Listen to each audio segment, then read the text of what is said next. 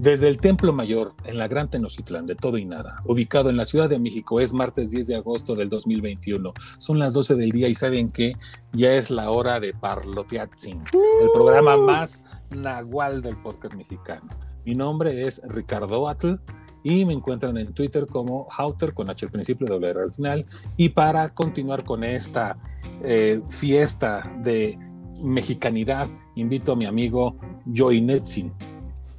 Hola, ¿cómo están? Escuchas. Les habla Joy Arju. Espero que estén tan contentos como nosotros de escucharnos en este podcast, en este episodio nuevo. Eh, tenemos unas cartitas, episodio 12, número par. Qué bueno que nos gusta. Tenemos algunas cartitas, algunas recomendaciones, tenemos un menú muy surtido. Eh, yo quisiera darle un saludo a todas las partes de México y del mundo que nos escuchan.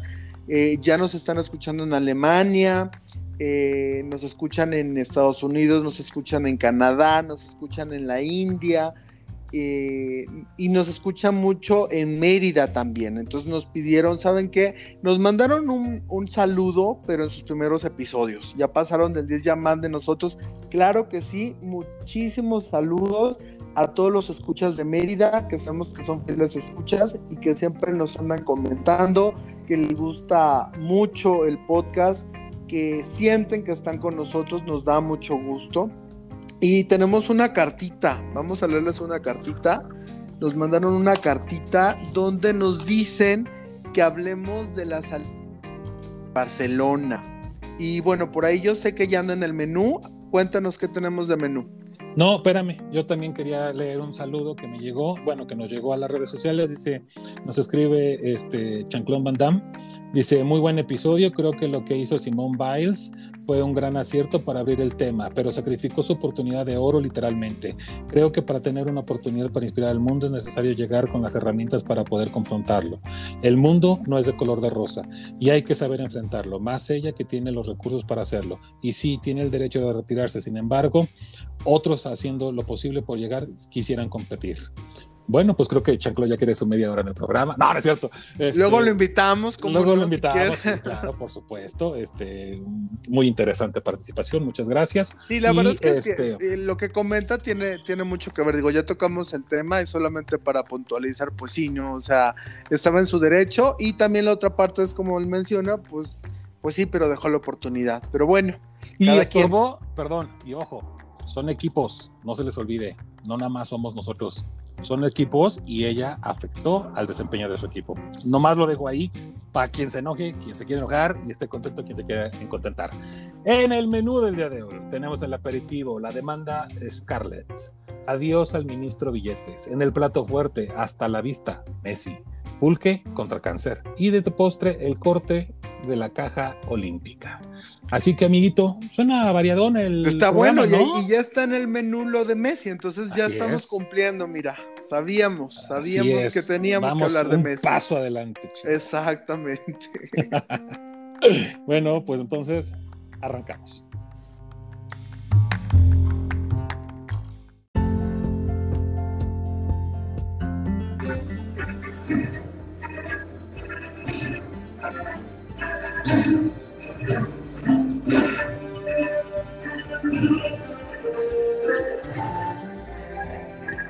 Ahí vienen los héroes. Ahí vienen los superhéroes, viene Viuda Negra. Sí, pobrecita, se le murió su marido. Pues creo que sí. ¿Tú eres fan de las películas de superhéroes? Fíjate que no. O sea, sí me gustan, sí las he llegado a ver. Este, les reconozco que hay buenos momentos épicos y buenos efectos y todo. Pero no, como que soy más de uno que otro superhéroe como que de niño era de, super, de Spider-Man y luego ya de grande me gustó Batman, sobre todo esta trilogía de, Christopher Nolan que me pareció maravillosa con este Christian Bale. Y del lado de Marvel, este, bueno, Spider-Man es de Marvel, pero supongo que ahora me gustaría más como que el contexto de Iron Man. Pero así como decir, wow, soy seguidor, no, no, no lo soy. No, fíjate que a mí sí me gustaba mucho, pero empezaron a sacar tantas y tan rápido que les perdí ya la pista, la continuidad. y ya la verdad es que estoy muy atrasado. ya no les No las he seguido.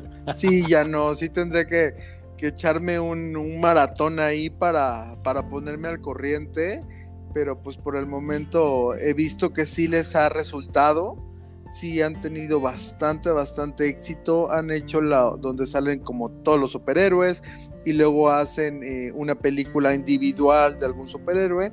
Y esto fue lo que pasó con Scarlett Johansson. Ella eh, hizo una película de Black Widow, Viuda Negra, y pues ahorita a Disney por incumplimiento de contrato. Porque lo que hizo Disney fue que transmitió su, su película de Black Widow en su plataforma digital al mismo tiempo que hizo el estreno cinematográfico. Entonces la película, a pesar de la pandemia, eh, alcanzó un récord en taquilla de más o menos dos- 218 millones de dólares en su primer fin de semana. La verdad, nada despreciable para estos tiempos. Hay días que no los gano, sí. Claro. Y, pero el problemilla por acá es que fuentes cercanas a la actriz eh, dijeron que el salario se basaba en el rendimiento de la película en taquilla y proyectar que perdió 50 millones de dólares ella en ganancia. ¿Por qué? Pues porque obviamente como fue en cines y al mismo tiempo en esta streaming. plataforma streaming, eh, pues ya no, no se pudo recaudar porque pues mucha gente dijo, ah, no, pues para qué vamos al cine si ya la tenemos en la plataforma, mejor la compramos por acá. Y el dinero que se recaudó del streaming pues no era para ella. Entonces ahí sí dijo, oye, no te manches, se supone que a mí me tocaba el dinero del cine, no tenías que haberla estrenado junto, te hubieras esperado unos días, que por lo general se, se estima que son 90 días posteriores a que se estrene en cine que se pueda poner en las plataformas con esa disponibilidad. Entonces, pues ella lo consideró un incumplimiento de contrato. Disney no lo ve así, pero pues ahí anda la demanda. Y esta demanda, pues está como que también ahí haciendo ojitos otras actrices que tuvieron una misma situación. Por ejemplo, Emma Stone con la película Cruella también fue un estreno simultáneo y pues ya como que vio a Scarlett Johansson iniciar la demanda y como que Stone está pensando ahí pues como que también podría demandar porque me afectaron mis ganancias por este eh, estreno simultáneo. Híjole, yo la verdad creo que le están apostando eh, mal. Mal, mal, mal. Porque, a ver, sí estoy de acuerdo, lo que dicen es muy claro. Y sí, los directores y, y sobre todo estas grandes estrellas, siempre, eh, como te están vendiendo este, blockbusters, como te están vendiendo éxitos y te están vendiendo que son muy taquilleros, pues realmente ellos lo que dicen es, a ver, pues no me pagues todo y da, pa- págame una parte con taquilla, ¿no? Un porcentaje de taquilla. Claro. Pero creo que ah, habría que decirle a Scarlett que este, hay un bicho que anda ahí como quedando lata que se llama COVID. Entonces, así como que creo que la realidad se está volviendo un poco atípica. A ver, yo no estoy defendiendo a los pobrecitos de Disney porque me queda claro que no necesitan ni que yo los defienda ni nada, pero ¿qué tanto, o sea, yo pensando por ejemplo a futuro, qué tanto te conviene este golpear a la gallina de los huevos de oro? Porque, pues yo no sé qué tanto ganaría Scarlett Johansson. Sí es guapísima, sí es buena actriz, sí, todo eso ya lo sabemos. Pero, pues la, ver- la verdad es que últimamente sus grandes trabajos han sido con Disney. Y Sí, de repente totalmente. como que pelearte con la empresa que te está dando tanta difusión y tanta fama, yo no sé qué tan viable pueda ser. Ya no Pensando- digamos que te está dando de comer, porque no creo Sí, que no, no, no, solamente no. de comer, que te está dando tu mansión.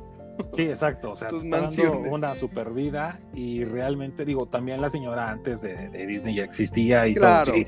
A ver, Claro. lo que quiero ser muy, muy, muy pulcro con lo que voy a decir es, a ver, para futuro, ¿realmente piensas volver a trabajar con Disney? Porque creo que es la, que él la manera era- de cerrar la puerta. Exacto. eh, parte de lo que decían de que también se armó de valor para la demanda es que ella ya visualizaba, o no sé si se lo dijeron o por algún motivo se enteró, de que ya su personaje de viuda negra ya no, eh, como que ya no estaba figurando en alguna otra película, eh, ya sea en solitario o con los superhéroes. Como Es que, que ella la ya sabía que, iba como de salida. Endgame. La mataron en el engue. Pues sí, yo creo entonces como que a lo mejor no había planes de revivirla, ni de hacer otra precuela, ni de hacer ninguna otra cosa con ella. Entonces dijo, bueno, pues ya es mi salida, pero pues también se mancharon. Y me llevo 50 millones más. Pero, híjole, no sé, o sea, es que no nada más puedes trabajar con ese personaje, ¿no? Claro, claro, sí, pues Disney da para muchísimo más, pero pues también yo creo que, pues yo sí la apoyo, yo creo que se hizo bien porque, pues si bien si, realmente tenían un contrato. Porque es del club de las mujeres engañadas. Pues básicamente un poco sí. y tú ya la estás viendo como tu tesorito prácticamente. Pero pues bueno, mira, yo creo que se hizo bien en, iniciar la demanda, ya esperaremos, les estaremos avisando por acá en qué quedó, pero pues se animó a, a demandar al gigante Disney porque pues ahí nada más perdió 50 millones haciendo unas yo cuentitas. Creo que va a perder más lana. Los costos de estos tipos de juicios son carísimos. Creo que quien la está asesorando fue su peor enemigo, la verdad porque aquí tienen que entender algo, o sea, no se les pareció raro que en estos, por ejemplo, en estas Olimpiadas que estuve siguiendo en televisión abierta algunas transmisiones, amigo, Netflix está, o sea, promocionándose y lo que le sigue. O sea, unos comerciales así en televisión abierta donde corte comercial estaba un comercial y no cortito de Netflix. Netflix está ahorita perdiendo la batalla y lo dicen los que dicen que saben porque de repente revivieron HBO, ya ves que estaba HBO Go y ahora se convirtió en HBO Max. La verdad es que HBO Max, o sea, te vende, te, da unas series muy cañonas, nada que ver con las piojesas que luego saca Netflix. Que Netflix también tiene cosas muy buenas, a ver que quede bien claro, hay para todos, ¿sí? Pero ahorita Netflix está viendo, o sea, en cuanto llegó HBO. Es que no tenía competencia realmente, fue el pionero. Y en cuanto llegó Disney Plus, o sea, la verdad Netflix le está viendo así como que si quiere mantenerse en el mercado tiene que invertirle mucha, pero mucha lana. Porque si Netflix mete películas de 100 millones, o sea, Disney mete películas de 500. ¿Sí me explico? Entonces, y, y, te vas y te peleas contra Disney, que es como que el futuro de lo que se está manejando, es decir, que es la, la plataforma con mayor productos, con, con, con, mayor presupuesto y todo. En verdad te pones a pelear con Sansón a las patadas por 50 millones de dólares, que la verdad, digo, volvemos a lo mismo, hay días que no se ganan, pero para ella tampoco es así como si pobrecita se quedó en la calle este, pidiendo apoyo para comer. No, creo pidiendo que fue un taco.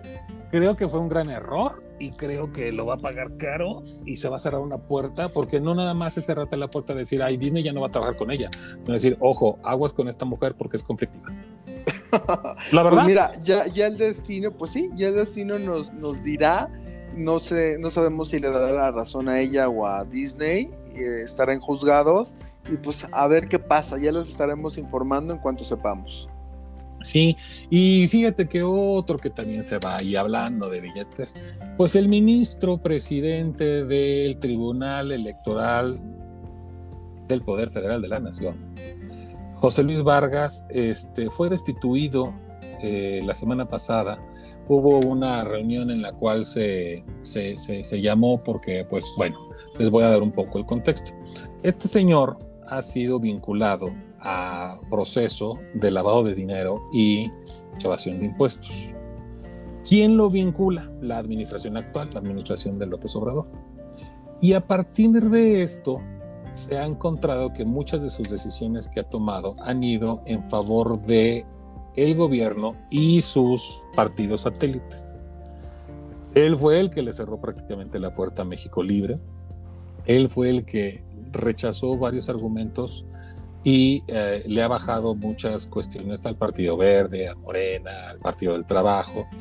Y eh, resulta que pues sus demás compañeros, los demás ministros, llaman a una reunión extraordinaria y dicen, ¿saben qué? Pues este, el presidente, el ministro presidente ya no da confianza, ya no confiamos en él y así como nosotros lo elegimos, pues nosotros lo deselegimos y le dicen adiós.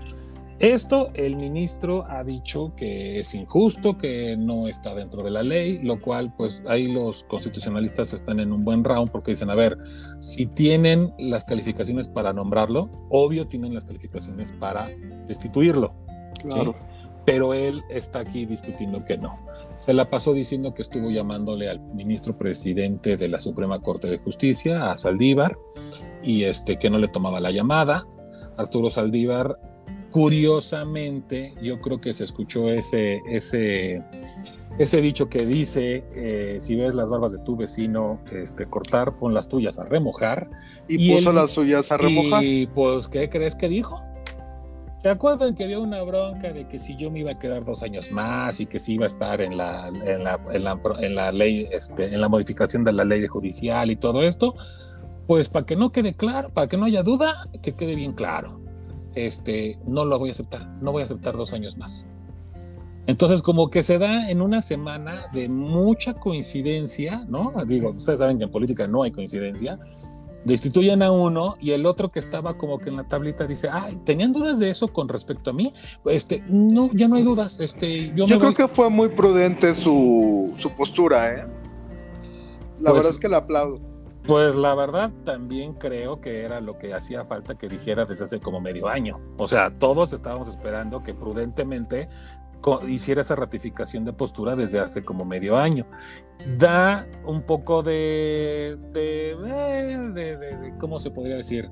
este, de dudas que sea justo en la semana en la que destituyen al otro, al otro este, magistrado. Bueno, estamos hablando de dos, de dos este, salas de, justicia distintas. Una cosa es la Suprema Corte y otra cosa es el, poder electoral, el, poder judicial, el poder... Ah, el juzgado electoral del Poder Federal. El Tribunal Electoral, el, Poder Judicial, ajá. Exactamente, son dos cosas, o sea, son dos cosas distintas. Sin embargo, una está bajito de la otra y tanto podía pasar lo que le pasó al ministro Billetes, porque por eso es que lo dicen así en redes, ministro Billetes, porque pues, es un cuate que tiene ahí temas de lana muy, muy fuertes, este, y, y, que el ministro presidente de la Suprema Corte tome la decisión, pues sí da un poquito ahí como que de duda, sin embargo se celebra que por lo menos haya sido claro y que ya haya dicho que no va a estar de acuerdo en esa postura y que no se va a quedar más tiempo del que le corresponde. Y entonces al corte de esta misión todavía el ministro Billetes no se ha ido, están por sacarlo. No, está, está en querella, o sea, bueno, básicamente, o sea, legalmente este ya está fuera, solamente falta que se ratifique. Ok. ¿Están viendo si vuelve o no? Él es el que está viendo, los demás ya lo muy claro. Y sí, los otros no, quieren, él es el que quiere regresar. Él es el que quiere. Y bueno, como, como un país con Estado de Derecho, tendríamos que decir que, bueno, pues él tiene la facultad de poder meter una controversia y, que realmente esto pasara a la Suprema Corte para que la Suprema Corte se, eh, se, se, postulara al respecto. Lo que dijo Saldívar también fue que a él le gustaría que lo dimidiera eh, única y exclusivamente el Tribunal Electoral y que si ellos decidieron eso, pues que ya. El presidente dice que corten a todos y que, ya saben, este, el señor del Palacio Nacional le gusta como la reina de este, Alicia en el País de las Maravillas. Que le este, corten, la cabeza. Corten la cabeza a todos y, este, y vamos a poner a los que a mí me caen bien. Este, no, ya dijeron tanto la Suprema Corte como el Tribunal que no, que no van a cortar cabezas, que ellos van a irse por un medio constitucional. Pero bueno, pues viene el estilo de floje de ver quién gana. Por mientras, hoy el ministro Billetes pues nomás le queda contar sus billetes. Pues adiós, ministro Billetes.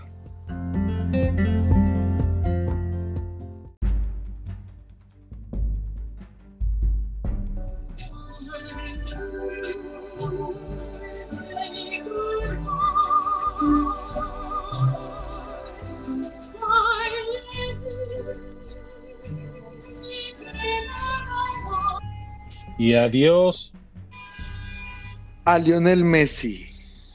Se acabó la, Barcelona con el Messi. Así es, sin poder contener las lágrimas, Lionel ofreció este domingo una rueda de prensa en la que confirmó su salida del Barcelona, el club al que llegó cuando tenía 13 años. O sea, mientras nosotros andábamos jugando tazos a los 13 años, él ya había llegado al club Barcelona. Y bueno, lo que comento es que después de 21 años me voy con mis tres hijos catalanes argentinos. Ay, pues no, se los fuera a quedar el equipo. pues sí. Ni modo que se los dejara encargados. Pues sí, bueno, ahí les dejo los chavos.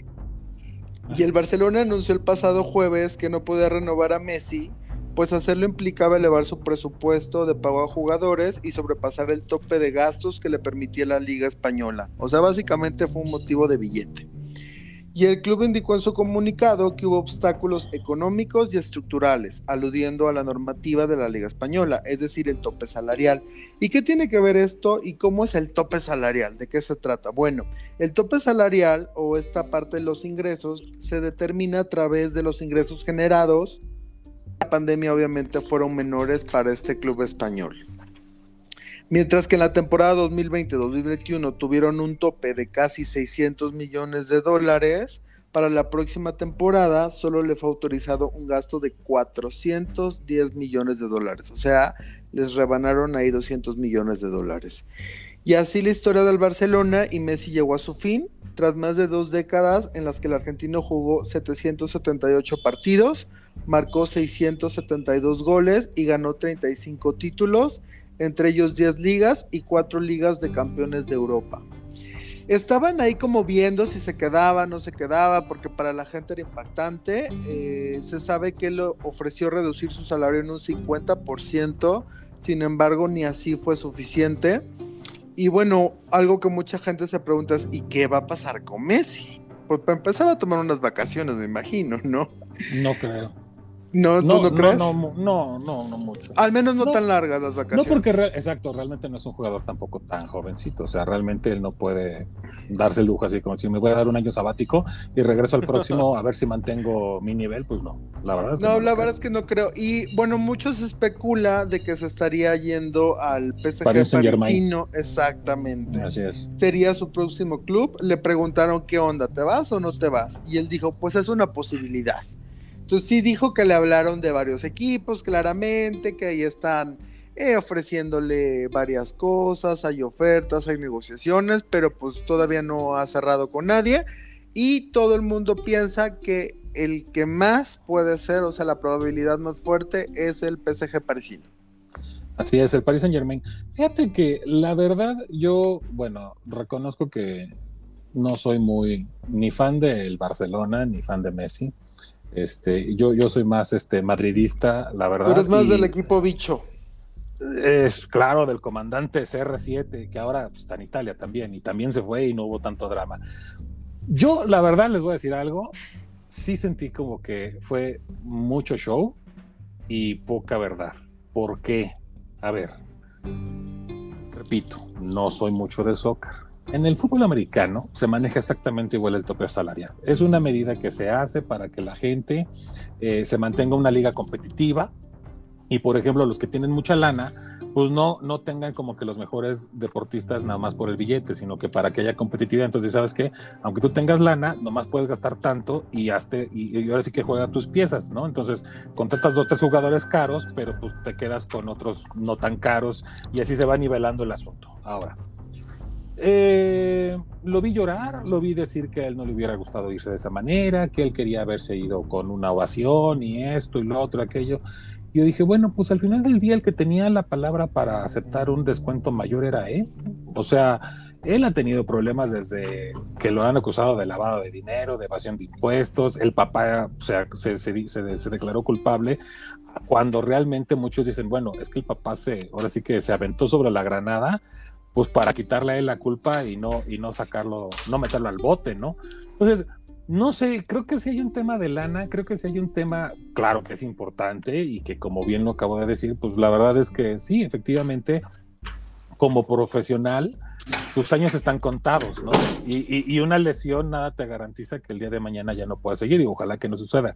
Pero a lo que yo me refiero es, como que el tema de la lana con Messi sí ha sido muy amatorio a lo largo de su historia y cuando hoy llora y dice que ay que, que no le hubiera gustado, híjole, a veces como que me cuesta un poquitito de trabajo. Siento que o sea, lágrimas de cocodrilo. Lágrimas de ego, ¿no? De, que él hubiera querido este, haber sido despedido acá en grande, porque pues ha sido un grande, uno de los más grandes de la historia, pero pues al final del día él también hubiera podido haber hecho un poquito de mayor esfuerzo. Digo, el señor no cobraba cinco centavos, o sea, ese es mi punto, o sea, es decir, creo que si en verdad hubiera un trasfondo emocional, sentimental, creo que hubiera habido la manera de arreglarlo, darle acciones del, darle acciones del, del equipo, este, disminuirle considerablemente su, ¿sí me explico? O sea, creo que había manera. O sea, había más, tú piensas que había más para que él se quedara y obviamente, o sea, no un 50%, o sea, casi un 30. es que muchos, muchos, por ejemplo, Zinedine Zidane, o sea, muchos, muchos jugadores han sido grandes y al final del día dices, sabes que ya no te puedo pagar en, eh, ya no te puedo pagar la lana tal cual, pero te hago socio de la, de, la franquicia, ¿sí me explico? Mm, claro. Entonces, creo que, creo que soluciones hay y históricamente ha habido muchas. Si ellos no quisieron llegar a un acuerdo económico es porque realmente no quisieron, entonces así así como que ahora de que, ay, es que, ¿y cuánto me da tristeza? Pues te da tristeza, pero la billetera la sigues manteniendo muy bien, mijo. Entonces, la verdad, yo no les creo así como que tanto drama, perdón, yo no se los creo, pero pues quién sabe. Pues Igual y sí. Pues sí, diremos un adiós a, Messi. Baby. Exactamente. Y bueno, pasando a otros temas, ¿a ti te gusta el pulque? No. ¿No? Ni, el, ni el curado, el natural, ni ninguna Tiene que ser alguno que otro curado, que es que el problema del pulque no es tanto el sabor, sino la consistencia. Eso dice eh, mucha gente, fíjate. Entonces, ah, sí, sí, la verdad, pues yo creo que es la, gran razón por la que la gente. Entonces, yo creo que ese es el problema del pulque. Por lo menos para mí, así es. Pero me llama mucho la atención que dices que pulque contra el cáncer. El pulque contra el cáncer, se ponen los guantes el pulque, en sus guantecitos ahí se les resbala y está atacando al cáncer. Digo, a, mí, a mí en lo personal el pulque sí me gusta. Eh, el natural me gusta poco, lo tomo, no me encanta. La verdad es que sí soy muy fan de los curados, en especial el de avena. Híjole, a mí me parece buenísimo.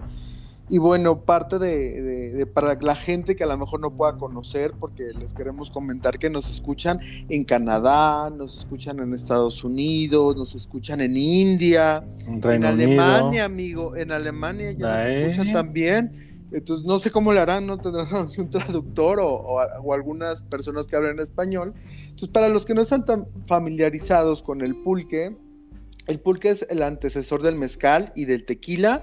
Y aunque los tres provienen de la misma familia de plantas, que es el agave, el pulque se elabora a través de fermentación y no la destilación. Así como los otros son destilados, este es un fermentado del agave. El agave o maguey puede tomar de 8 a 12 años para alcanzar la madurez y producir savia. Y esta savia se le conoce comúnmente como aguamiel. Y hay gente que se toma tal cual la, pues, la savia, que les llaman los, eh, hay aves, animalitos y personas que les llaman los aguamieleros. Aguamieleros, así es. Exactamente. Y eh, este alcanza un nivel de alcohol de un 2 a 8%, depende de qué tan fermentado esté. Y se dice que es pues la bebida de los dioses, es una bebida ancestral porque 1500 años antes de la llegada de los españoles, pues ya se estaba aquí tomando el pulque en México.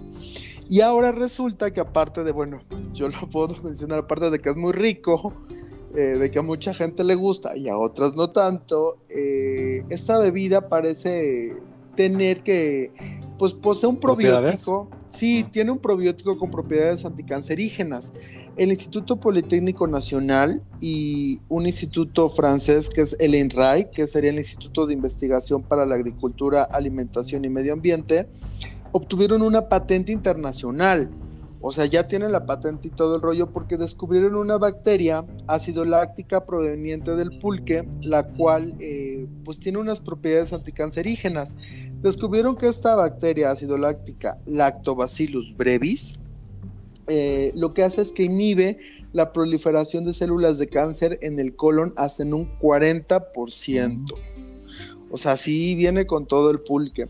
Y lo que dio pie a que empiecen a pensar o empiecen a investigar otras bebidas fermentadas. O sea, esto se dio por una línea de investigación que tenían en, en varias bebidas, se enfocaron un poquito más en el pulque, con el pulque encontraron esas propiedades, ya hicieron los estudios, tienen la patente y ahora pues se van a, decir, bueno, a lo mejor hay algo por ahí en el tepache o algo por ahí en el ah. tejuino.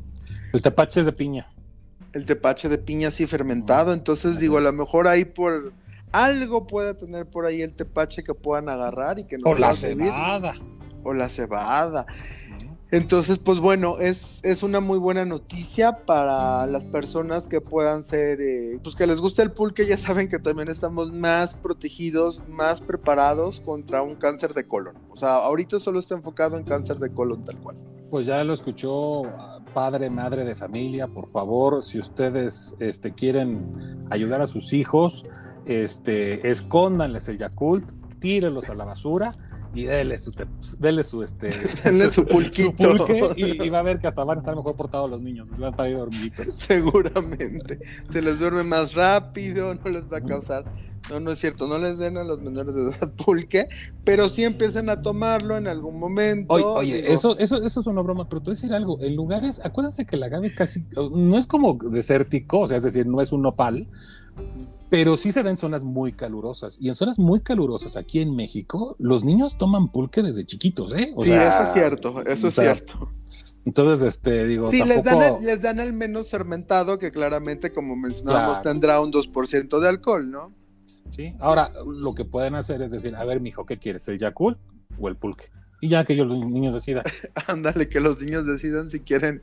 Pues yo creo que a lo mejor el, pulque les va a hacer. Digo, a lo mejor se ponen panzones porque no ves el dicho ese de panza de pulquero.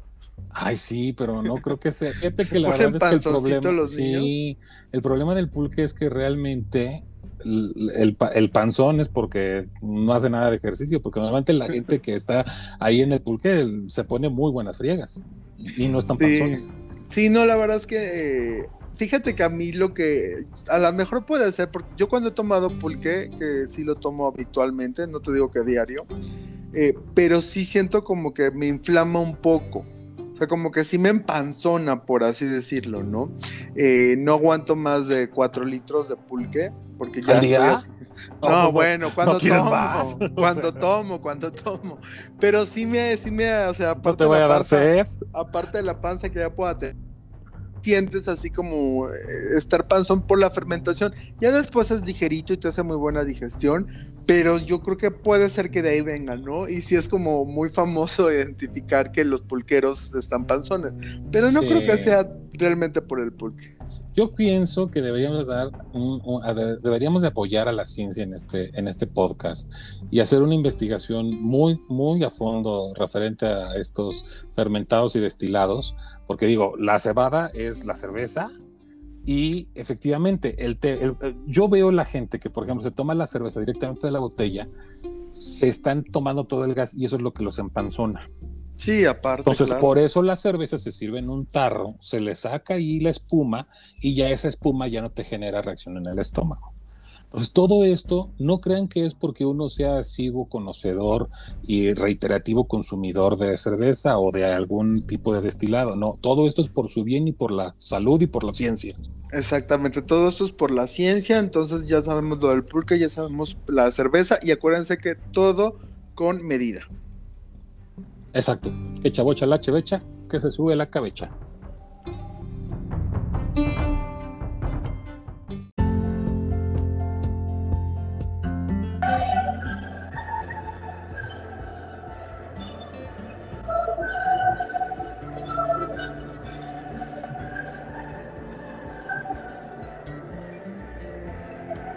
Y así con el himno a la alegría, escuchando a Beethoven, teníamos a Bach en las gradas, no sé si te diste cuenta de eso en la clausura, amigo, Tomás eh, Bach, que es el presidente del Comité Olímpico Internacional, estaba en la gradería mientras que escuchábamos la canción de la humanidad, el himno a la alegría, cerrando, clausurando los Juegos Olímpicos Tokio 2020.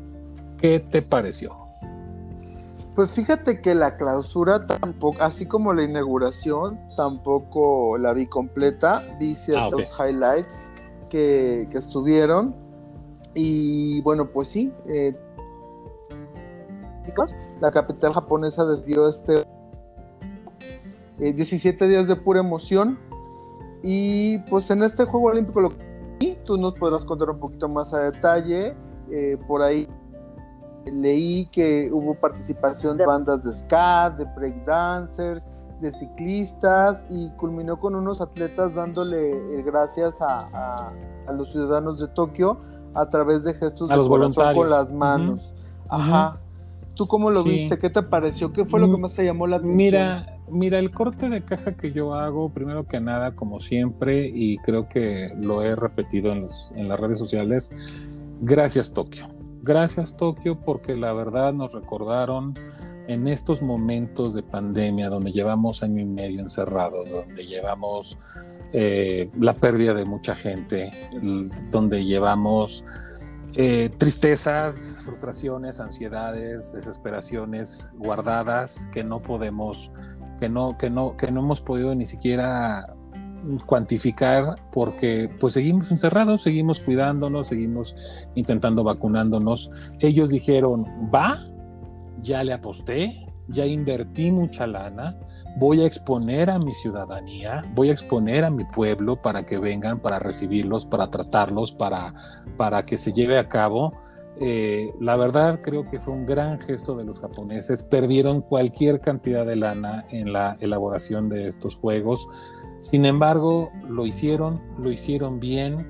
Eh, los deportistas se comportaron del tamaño que son grandes seres humanos, entrenaron, todo el mundo pensábamos, yo me incluyo dentro de ellos, que pues al no tener un, un entrenamiento como se debía, no iba a haber caída de récords mundiales ni de récords olímpicos, nada que ver, todo lo contrario, cayeron un friego de, récords mundiales, un friego de récords olímpicos, los, los, los deportistas, eh, este nadador eh, inglés que se puso, que, convirtió su jardín en una alberca de esas inflables y que ahí se puso con una liga a estar este, probando su resistencia, nadando horas en su casa, sin, sin moverse porque pues, no tiene tanto espacio. Y entonces infló una alberca así, de las que venden en el, en el súper, este, de 3 metros de largo por 5 de, o 5 por 3, una cosa de esas, se puso unos bungees en la, a la cadera y ahí, mano, a probarse y a estar, y ganó. O sea, eso es querer. Eso es querer. Eso y ser creativo. Sí, no, por ejemplo, Alexa, la, la, gimnasta mexicana, que ella, por cierto, es arquitecta, quedó en cuarto lugar, pero, por ejemplo, ella dice, ¿no? Es que no hay un centro de alto rendimiento para gimnastas en México. Entonces, ella, de su trabajo como arquitecta, este, compró todos sus equipos para poder entrenar y la han criticado de gorda y la han criticado de todo. Güey, neta, en verdad, creo que estamos viendo. Y aparte, el, ese lugar que ganó Alexa es histórico, porque nunca se había llegado a tanto. A lo mejor la gente no lo aprecia porque no hubo una medalla de por medio, pero es pues una victoria realmente. O sea, es histórico porque nunca se había llegado tan lejos. Sí, la verdad, yo creo que hay dos lecturas, como mexicano doy dos lecturas. La primera, la nobleza, la grandeza, la generosidad de los japoneses que le invirtieron y nos regalaron la trigésima dos, doceava o no, trigésima segunda, perdón, ya no sé números ordinarios, trigésima segunda Olimpiada, fueron como tú bien dices, 17 días en las que, híjole, se llora, se alegra, se emociona y, y, son, son, son emociones que no tenemos más que agradecerle a la vida por poderlas vivir, ¿no? Sí, totalmente. Y fíjate que una de las cosas que yo también eh, puedo destacar que me llamaron mucho la atención, sí fueron para mí unos juegos muy actuales. Se discutieron cosas que en algún momento no se habían discutido antes, eh, hablando de salud mental, comentamos mm. de Simone Biles, también de, de Osaka, estas partes de, del uniforme que no querían usar unos bikinis y preferían eh, que estuviera más comodidad. O sea, se empezaron a discutir temas que no se habían discutido antes, o sea que a lo mejor la gente no lo había tomado en cuenta, porque pues yo recuerdo de antes, pues nadie hablaba del uniforme, nadie hablaba de la salud mental de los atletas, y ahorita se puso sobre la mesa. Esperemos pues que en los próximos juegos, siento que fueron unos juegos muy evolucionados, eh, unos juegos muy acordes con esta realidad que estamos teniendo, no solo de pandemia, sino de más concientización en varios temas que siempre se habían callado.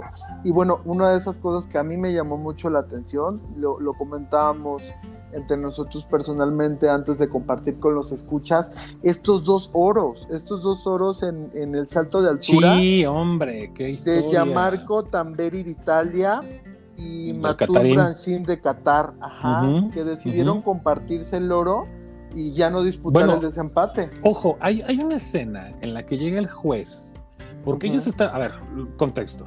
Ellos brincan altura, ¿no? Y entonces de repente iban subiendo y, se quedó un momento en el que ya, eran, ya estaban muy cansados los dos. Habían hecho la misma maravilla los dos y no había manera de desempañar, de, de, desempatar, perdón.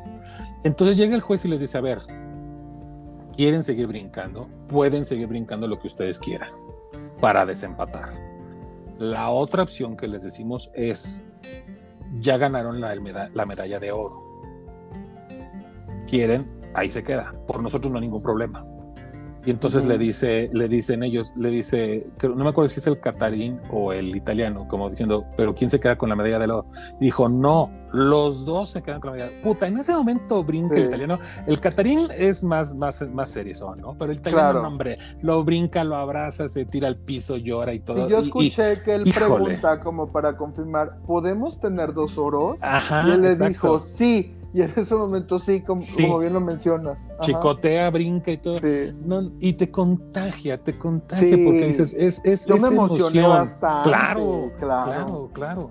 Y, y, y, y, estas mujeres, por ejemplo, la, la primera venezolana que ganó este medalla de oro, en salto de longitud, este, eh, pues todos, todos los sacrificios que hacen todos los atletas para estar ahí, ¿no? Como bien dicen, muchos de ellos se entrenan toda una vida para llegar en una ocasión. Claro, los superatletas saben que si no lo logran hoy, pues a lo mejor pueden dejar dentro de cuatro horas, perdón, dentro de cuatro años o como en este caso van a ser tres en París. Pero, pero en el caso de muchos son una vez, una vez en la vida estar ahí, ¿no? Entonces, qué bueno que se logró Sí queda la segunda visión como mexicano, en la cual sería irresponsable, creo, no decirlo. La corrupción en México ya es, mm, vamos, no se puede sostener, no se puede ocultar. Es una lástima que Ana Gabriela haya hecho este papel. Eh, metiendo aviadores en la nómina de la CONADE, metiendo gente que no está yendo a competir, eh, vendiendo literalmente plazas y, lugares y todo.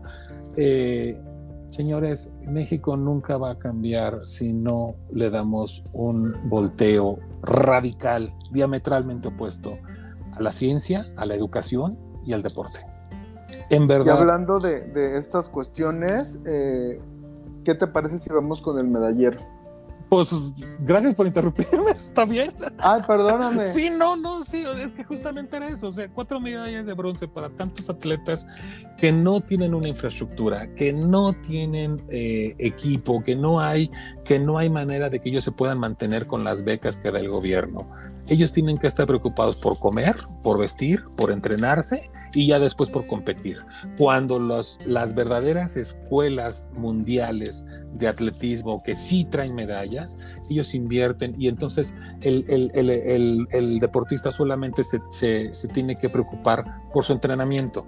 Eso es lo que yo quiero hacer hincapié. Tenemos que apoyar a nuestros atletas, tenemos que exigirles a, nuestras, a nuestros gobiernos que apoyen a nuestros atletas. Es dinero de nosotros, son nuestros impuestos. Exijamos que se gaste en gente que sí está trabajando, ¿sí? Eso, eso es lo único que yo quería decir, amigo, porque la verdad sí, me duele mucho qué ver. Bonita inversión, ¿no? En un fomento claro, deporte, ¿no? Claro. Sí, de todas maneras estamos pagando casas en otros lados, y estamos pagando trucuñuelos, y estamos pagando mm, infelices que andan haciendo negocios con el narco y todo eso, ¿por qué no gastar en gente que verdaderamente está haciendo cosas buenas? Porque además quiero decir algo, quien quien hace, quien tiene un... Miren, yo me acuerdo, México tiene años que no está en el equipo mundial de Copa Davis. En México ya no se acuerdan del tenis cuando, era, cuando éramos parte del equipo mundial de Copa Davis. En México ya no hay maratonistas, ya no hay velocistas, ya no hay clavadistas, ya no hay este, nadadores como el tío Muñoz. Es decir, ya hemos pasado por una serie de disciplinas en las cuales teníamos voz y voto a nivel mundial y que hoy somos el reír. Cuando, cuando éramos una escuela de maratonistas, ahora ya llegamos en el 50 lugar entonces, todo esto se ha caído. No estoy diciendo que de los últimos tres años para acá nada más. Es decir, esto es una cosa de que justamente no hay un seguimiento a nivel transeccional del deporte. Pero entonces nos queda a nosotros como, como mexicanos luchar. ¿Por qué? Porque esto se inspira, esto, estos deportistas inspiran Y entonces esa inspiración le puede llegar a nuestros niños. Y nuestros niños el día de mañana pueden querer ser un científico o un deportista en lugar de estar viendo la reina de no sé dónde y querer ser este buchona, buchón. La reina del ¿Me sur. explico? Ándale, exacto. La reina del sur.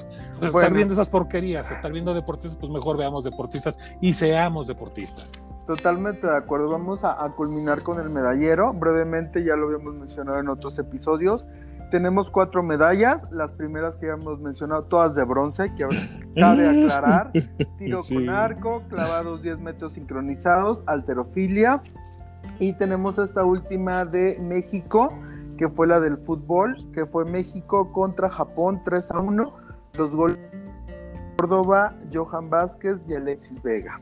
Y quedamos en, ¿cómo en qué número quedamos del 80, medallero? amigo. 80, de 80. 84. Ok, bueno, ahí vamos. Sí, ya no nos faltan unos 70 como para estar en un lugar más o menos digno como el que se merece nuestro país. Oye, por cierto, y hablando del medallero, ya nomás para terminar, dos cosas. La primera, qué padre cómo cerraron China y Estados Unidos, qué bárbaros. Eh, es- ustedes saben que el nivel de medallero va con relación a lo que son las medallas de oro. Entonces, todas las Olimpiadas se la pasó China adelante de Estados Unidos y en los últimos dos días Estados Unidos lo rebasa, se queda con 100, pero con, con 37, digo 39 de oro y 38 China. Es decir, a la última hora le cambió Estados Unidos y se queda con, con el primer lugar del medallero y, y China Y se queda en el de oro. segundo. Una más de oro, exactamente, Wow. 39, 39 contra 38 de oro y así quedan en el medallero. Fue, bueno, bueno, ahí, sí- ahí sí es otras, Lucha de titanes. eh, exactamente. Y, y una mención que le quiero dar gracias a tu padrino, Carlos Slim, amigo. Este, cuando lo veas, por favor, dile que muchas gracias, que esta vez no jodió las transmisiones de, de las ¿De claro? Oye, ay, sí, no, por Dios. ¿Te acuerdas cuando monopolizó los derechos de transmisión en las últimas, este, en los últimos eventos? Que solamente lo veían su papá y bueno, creo que tu familia, porque son conocidos. Este, ay, no, qué flojera. Gracias, gracias, Carlos Slim. No monopolizaste los derechos. Tuvimos oportunidad de verlos en otros lados y la verdad se agradece.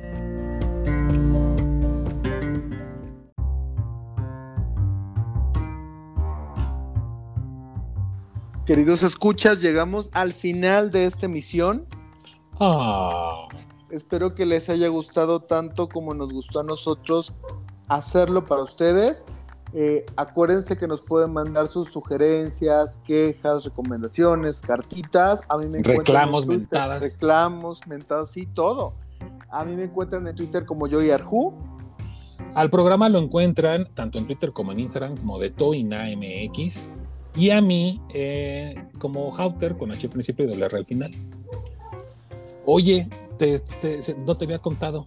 Sí, ya viste que están haciendo una réplica, maqueta, este, no sé cómo llamarlo, eh, en la plancha del Zócalo de la Gran Tenochtitlán.